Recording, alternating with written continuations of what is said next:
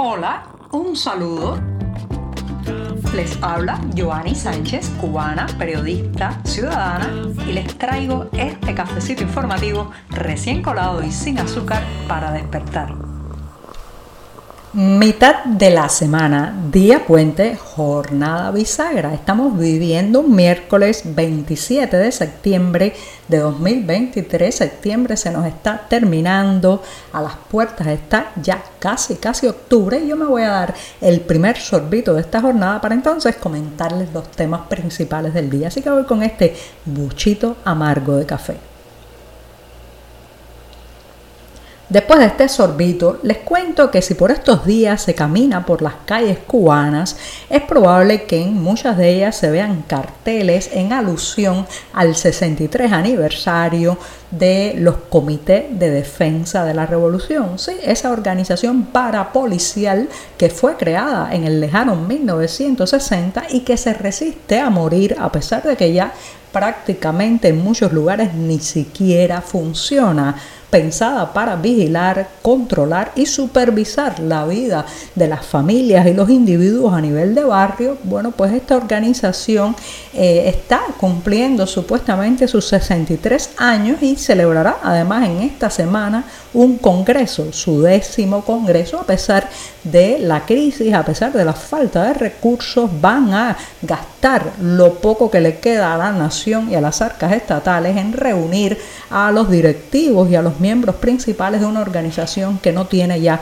razón de ser alguna. Siguen insistiendo en que sí, que los CDR, como se le conoce, están vivos, pero lo cierto es que la mayoría de los CDRistas que todavía cotizan o se mantienen en la organización lo hacen más por automatismo y para no señalarse como, digamos, críticos del régimen que por verdadera vocación, deseo y voluntad propia. Ahora, ¿qué es lo que ha pasado con los comités de defensa de la revolución que se han ido, digamos, destiñendo y destiñendo y aunque en algunos lugares le siguen haciendo la vida color de hormiga a sus miembros, vigilándolos y controlándolos, sobre todo en los pequeños pueblos y en la provincia, lo cierto es que en las grandes ciudades pues ya prácticamente no existen, están muertos, son un cadáver insepulto que solo aparece cuando están celebrando algún aniversario o cuando hay que hacer alguna declaración para los medios oficiales. Pero, ¿qué es lo que ha pasado?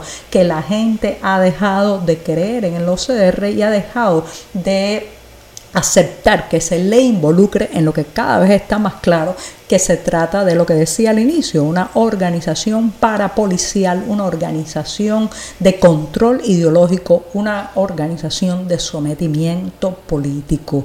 Eh, las intromisiones en la vida privada, los reportes sobre qué hace la gente puertas adentro de su casa, las llamadas verificaciones que destruyeron tantas vidas, impidiendo que ciertas personas alcanzaran el empleo o la carrera de sus sueños, bueno, pues todo eso le ha pasado factura al CDR y ya nadie o casi nadie es tan ingenuo de creer que es una organización pensada para eh, limpiar las cuadras, para evitar la extensión del mosquito Aedes aegypti, para ayudar en la vacunación y otras tantas lindezas que nos dicen que es el objetivo de los CDR. Ya sabemos y estamos muy claros que se trata de uno de los mecanismos de control político e ideológico de sometimiento de la población cubana y de intento de, digamos, supervisar hasta el mínimo detalle de nuestras vidas. Así que cuando por estos días ustedes vean algún cartel llamando a la fiesta de los CDR, sepa que se trata del cumpleaños de una organización muerta,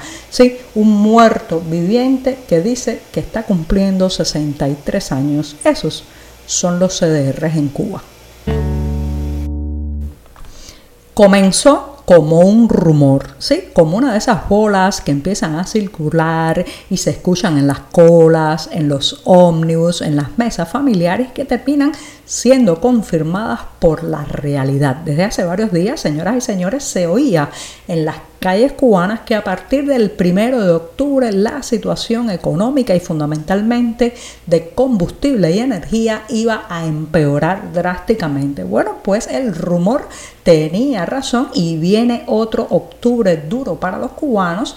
Las autoridades de la isla están recuperando algunas de las medidas que tomaron durante la crisis energética del pasado año y que incluyen desde la paralización total o parcial de las producciones al apagado de sistemas de climatización y empujar también a los empleados estatales al llamado teletrabajo y e incluyen pues el cumplimiento obligatorio de estas medidas para lo que ellos llaman todos los actores de la economía, o sea, tanto los negocios privados como eh, pues los centros estatales, las cooperativas, incluso las muy recientemente creadas pequeñas y medianas empresas, según una información difundida en varios perfiles de gobiernos provinciales como los de Villa Clara y Cienfuegos, pues llegará incluso a pedirse a estos negocios privados que apaguen los equipos de refrigeración durante varias horas al día. Y yo me pregunto cómo va a garantizarse entonces la calidad de los productos, el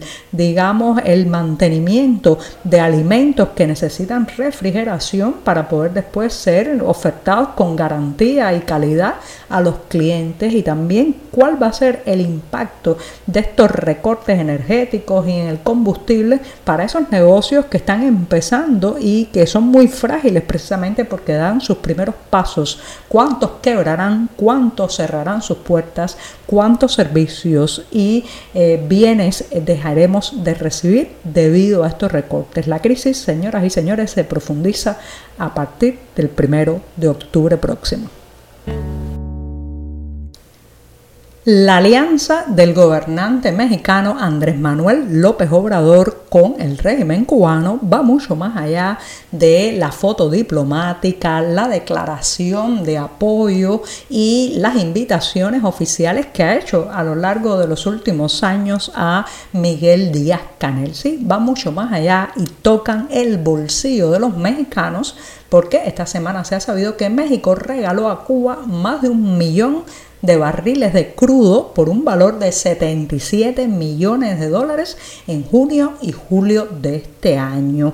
Ahora pues parece que esa donación está en entredicho y tiene sus días contados porque justamente el gobierno de el, eh, López Obrador, conocido también en su país como AMLO, necesita reducir su déficit fiscal y quiere aprovechar el aumento del precio del barril de petróleo que ha en el mercado internacional los 100 dólares. Se ha sabido que, bueno, pues a la isla llegaron durante el mes de junio unos 350 mil barriles de petróleos mexicanos, o sea, de la empresa Pemex, una cantidad que se duplicó un mes más tarde. Sin embargo, sin embargo, la secretaria de Relaciones Exteriores de México, Alicia Bárcena, una vieja aliada también de La Habana, ha hecho referencia eh, durante la Asamblea General de Naciones Unidas en Nueva York que ahora pues parece ser que no van a poder mantener